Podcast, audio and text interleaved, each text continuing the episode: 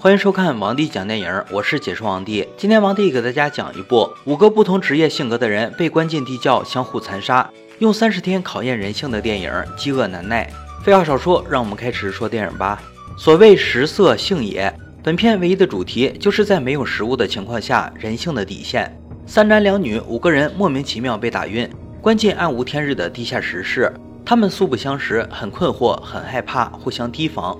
摄像头后面，一个黄胡子的家伙嘴角噙着冷笑，饶有兴趣地观察着慌张的猎物，记录着五人的一举一动，称他们为实验对象。第二天，突然亮起了灯，让五人终于看清所处的环境。挖空的地下室看起来毫无破绽。突兀的，有一面砖头砌成的墙，墙上挂着一个钟，上面有三十个刻度，代表三十天。唯一的木门通向另一个石室。有几大桶水，一个茅坑，甚至体贴地准备了卷纸。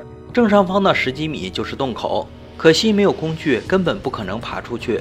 陷入绝望中的五个人，性格特点十分鲜明：怯懦的黑妞，看起来很好欺负的老实哥，脾气暴躁的咆哮哥，和颇具领袖气质的带头大哥。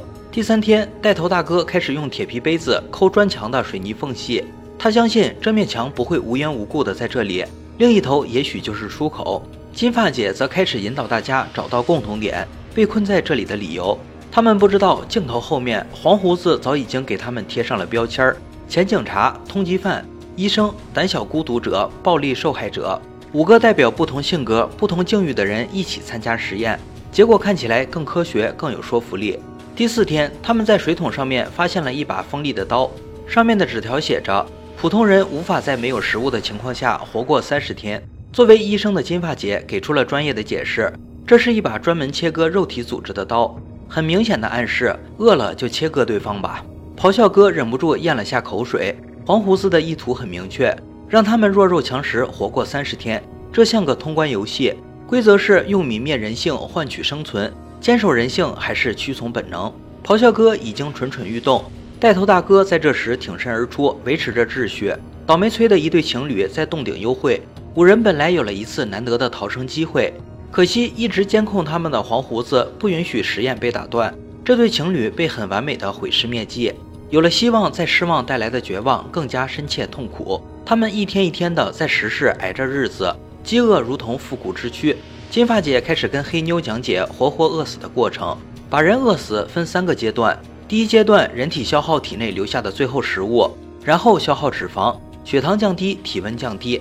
第二个阶段可能持续几个星期，脂肪被耗完，开始消耗肌肉，眩晕、虚弱、肌肉疼痛、敏感、易怒、抑郁，人体本能的不再顾及其他，寻找一切可能的营养，保证能活下去。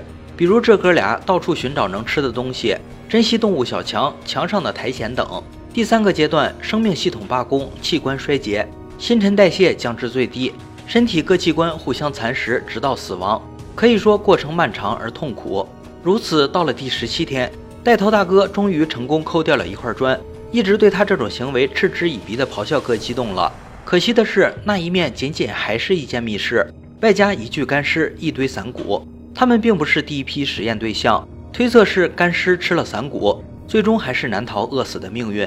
带头大哥的身体是最先垮掉的，十七天没有吃东西，这种情况下，很大程度要靠求生意志活下去。他曾经目睹爱妻被病魔折磨的自杀，大概是对活着最无所谓的人。看着他的身体每况愈下，自然而然地成为目标食物。虽然咆哮哥第一次发难中表面没有帮凶，可随着饥饿的持续升级，阵营发生着悄无声息的转变。五个人分成两派：金发姐和带头大哥组成的宁愿饿死也不吃人的信念派，剩下的三个人组成吃人活命的生存派。第二十四天，带头大哥基本只剩一口气。老实哥突然发难，袭击了金发姐。合力黑妞用腿骨做武器砸死了带头大哥，然后捡起了那把用途明确的小刀。监控后面的黄胡子满意的听着咀嚼声，记录着第一阶段结束。金发姐被捆住，变成备用食物。在古典音乐的背景下，三个人一餐一餐的分食尸体。第二十七天，金发姐明白了，看起来无害的黑妞才是幕后推手。利用情欲，咆哮哥其实很容易控制。他一边和咆哮哥饱暖思淫欲，一边用眼神暗示老实哥，下一个目标正是他拥抱的男人。可是老实哥并没有理会到他的意图，一个看起来老实的过分的人，内心大多会有被压抑的疯狂。他对食物产生了更高的要求，食物要保持新鲜，才有充足的营养。老实哥被压抑的疯狂充分爆发，他想着也许活吃才能汲取食物的精华。咬了黑妞一块肉后，他不理智的行为让他成为了下一个食物，也变相救了金发姐。直到咽气，他的嘴里还不停地咀嚼着黑妞的一块肉。第二十九天，金发姐终于挣脱了绳索，趁两人睡着，拿到小刀，逃进了有水桶的石室，反锁上门。这样至少他能安静的饿死，而不是成为食物。第三十天，咆哮哥和黑妞两个人看着指针终于走了一圈，欢呼雀跃，觉得终于能结束，获得自由了。黄胡子在镜头后脸上挂着嘲讽的笑容，结果并不是他们想象的那样。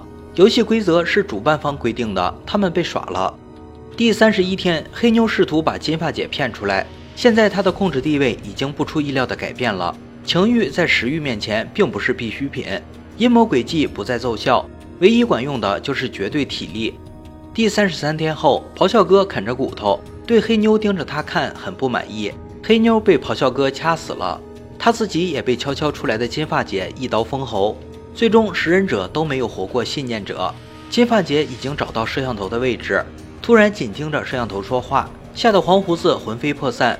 金发姐说：“我知道你要干嘛，硬死我也不会让你如愿。”说完，手指沾着鲜血，在水桶盖上写着什么，然后倒在一边一动不动了。黄胡子惊慌地看着金发姐的一系列举动，失望又好奇。失望的是，他饿死也不肯吃人肉；好奇的是，他写的是什么。此时，贯穿影片的闪回片段终于拼凑完整。原来，黄胡子小时候因车祸和母亲的尸体一同被困在车里，他用玻璃碎片当工具吃掉母亲的一条手臂，所以他偷袭抓来所谓的实验对象。用于证明吃人是人人为之的求生本能，来得到心理的平衡和满足。第三十六天，金发姐一直没有动过，绝对是死了。焦躁不安的黄胡子终于按耐不住好奇心，顺下梯子下到石室。他如愿的看到盖子上的字：“阳光，我们很快会见面。”保持三天一动不动的金发姐突然抱起一股棒子捅过来。他凭借着冷静的判断力和惊人的毅力，最终赢了这场游戏。一片眩晕下，他艰难的爬上悬梯，阳光普照，信念制胜。电影到这里就结束了。这是一部十分优秀的关于人性的电影，人性还原到最本真的需求——食物。王帝查了一下背景资料，有些人确实在只有水没有食物的情况下能活超过三十天，但要因幸存者的身体状况及求生意识而定。金发姐的绝不妥协，造成了黄胡子心中极大的恐惧和不安，宁愿去死也不会满足你，便是一种对大胡子蔑视人性的极大嘲讽和最强反击。饥饿首先饿其体肤，然后饿其灵魂，最后饿其人性。灵魂最先饿死，接着是人性，最后成功回归兽性，吞食同类。可能导演只想告诉我们，人的意志力是多么的顽强。在陷入绝望的时候，重要的是要有足够的意志力，并且要有自己的底线，或者说要坚持一些自己内心当中觉得好的东西，就像片中金发姐那样，让阳光一直照耀在你的心里。好了，今天的电影就讲到这里了。喜欢王帝解说就点个关注吧。王帝讲电影，有你更精彩。我们下期再见。